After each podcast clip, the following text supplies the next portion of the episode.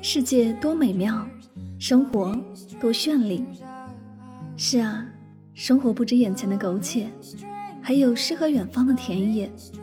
身体和灵魂总有一个要在路上。关注柠檬香香，用声音带你去旅行。世界那么大，戴上耳机，我们一起去看看。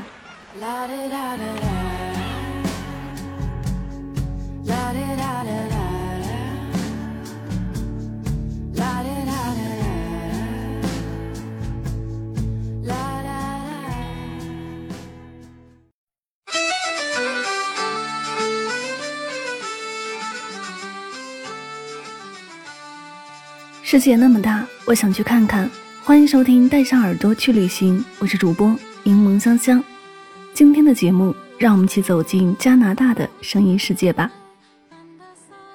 一提到加拿大，大家第一想到的是枫叶。加拿大人对枫叶的热爱远比你想象中的更热烈。国旗是枫叶，国树是枫树，国花是枫叶，所以又叫枫叶之国。无比清新的空气中，纯净的秋色层层叠叠，错落有致地铺陈开来，油画般浓墨重彩，感觉是人在画中游，又仿佛一段秋天的童话，心生美好。而现在，它吸引我们的不仅仅是枫叶。如果说世界上有一个专为体验精彩的户外活动而存在的国家，那一定非加拿大莫属。跟随我们的脚步，先从相对温煦的大西洋海岸出发。一路向西前往太平洋，然后折向北极圈，全方位领略加拿大的魅力。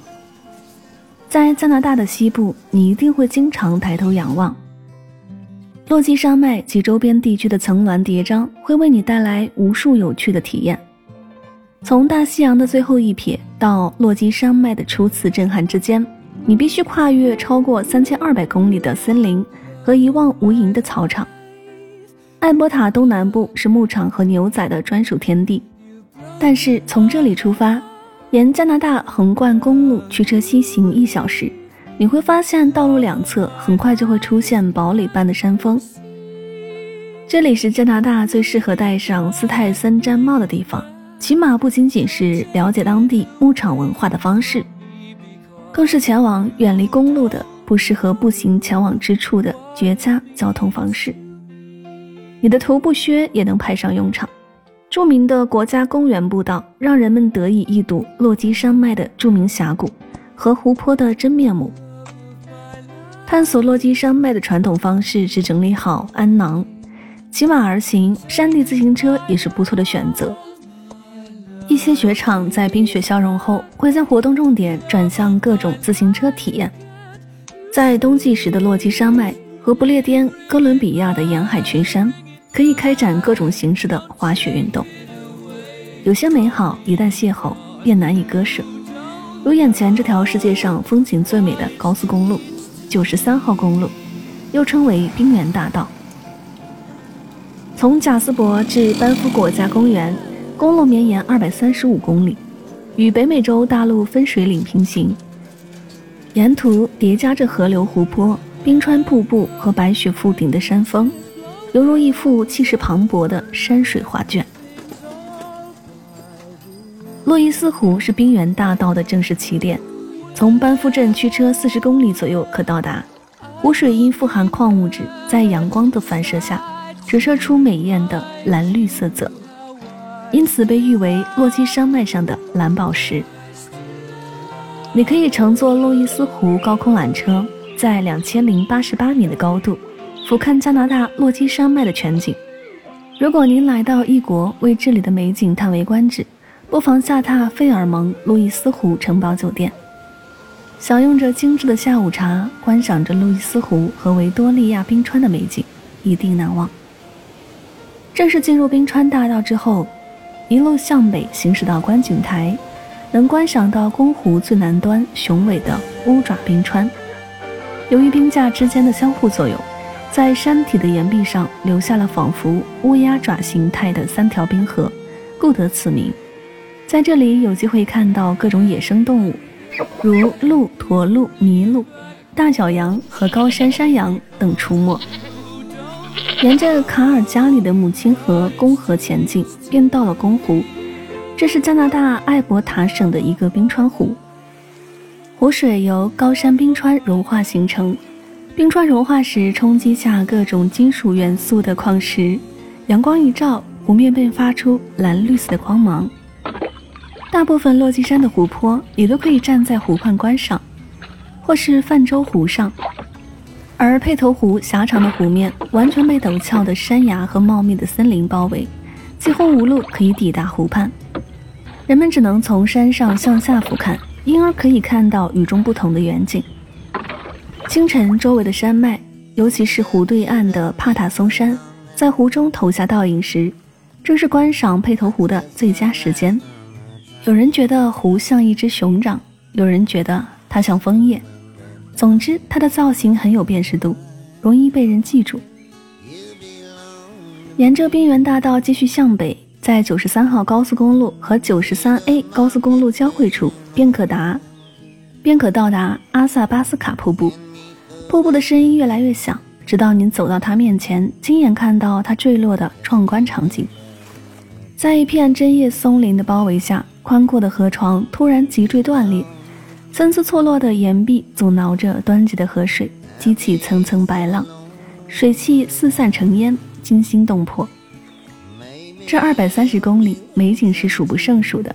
山谷中有晚期冰川冰气石堰塞形成的冰气湖，如松石一般艳丽的佩图湖，世界第二大冰川湖马林湖，加拿大的第二大瀑布塔卡科瀑布，还有吉普伦山。鸭爪冰川、豹河、绿宝石湖、阿塔巴斯卡瀑布，接连不断的湖光山色，到处可见受冰川沉积与岁月侵蚀的山峦。加拿大有不少的可玩性的景点，包括尼亚加拉大瀑布、温哥华、渥太华、多伦多、魁北克省等等。尼亚加拉大瀑布无疑是加拿大最举世闻名的景点。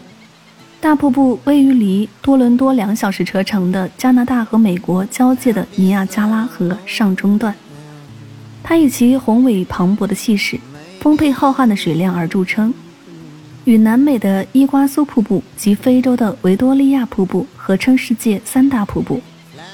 站在瀑布边上，真是声音如雷，带来很强的视觉震撼。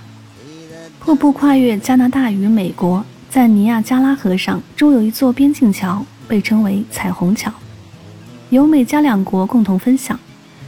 桥旁两国各自设立了海关，桥上也根据河内边界而划分，一端属于加拿大，一端属于美国。除了在岸边眺望，离瀑布不远的 Skyline Tower 也是观赏瀑布的好地方。塔高达一百六十米，通往塔顶瞭望台的电梯镶着玻璃，可以在电梯升降的同时欣赏风景。塔里设有剧院和游戏场所，最上层是旋转餐厅。另外，搭乘雾中少女号游轮，在尼亚加拉河上仰望瀑布也非常受欢迎。游船穿梭于瀑布激起的千层万水气中，从岸上看下去，真是如同雾中少女一般。梅溪镇位于温哥华市中心，温哥华的发祥地。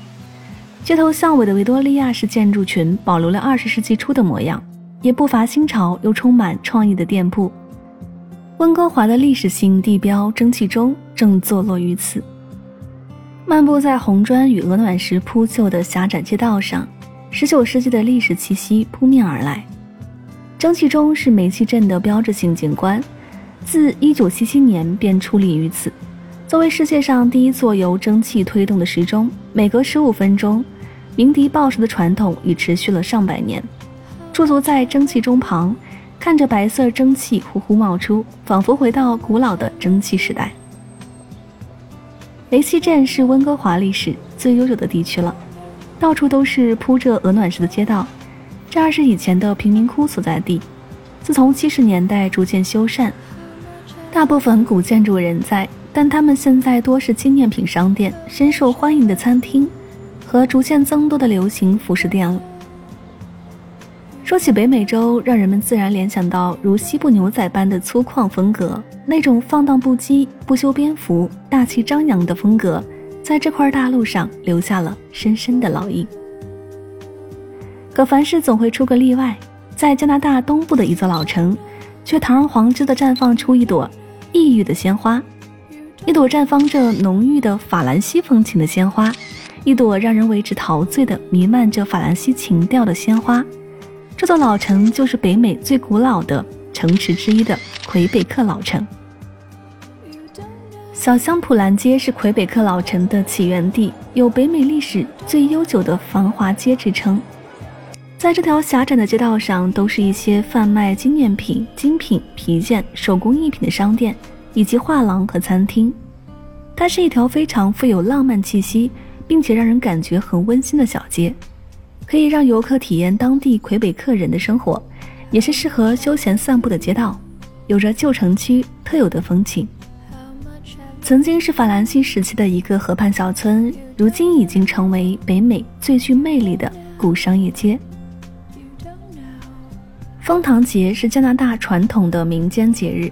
众所周知，加拿大盛产枫树，又有“枫叶之国”的美称。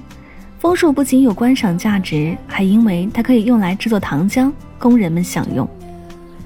在加拿大十来个枫树的品种中，闻名的是糖枫和黑枫。它们的树叶如香甜的奶汁，含糖量为百分之零点五到七，有的可达百分之十。在树干上打个洞，就可采取到枫树的糖液。而枫树糖浆是儿童们最喜爱的一种食品。去加拿大旅行最佳旅行季节是在五月到六月，它和我们的国家季节不同。四月份的时候，加拿大还很冷。众所周知，加拿大是一个多元文化的国家。它的主要人口来自不同的民族、种族、宗教，各地移民为加拿大人带来了丰富多彩的文化气息，形成了多元文化环境，连饮食文化也是十分多元化的。世界各地的美食都可以在这里找到。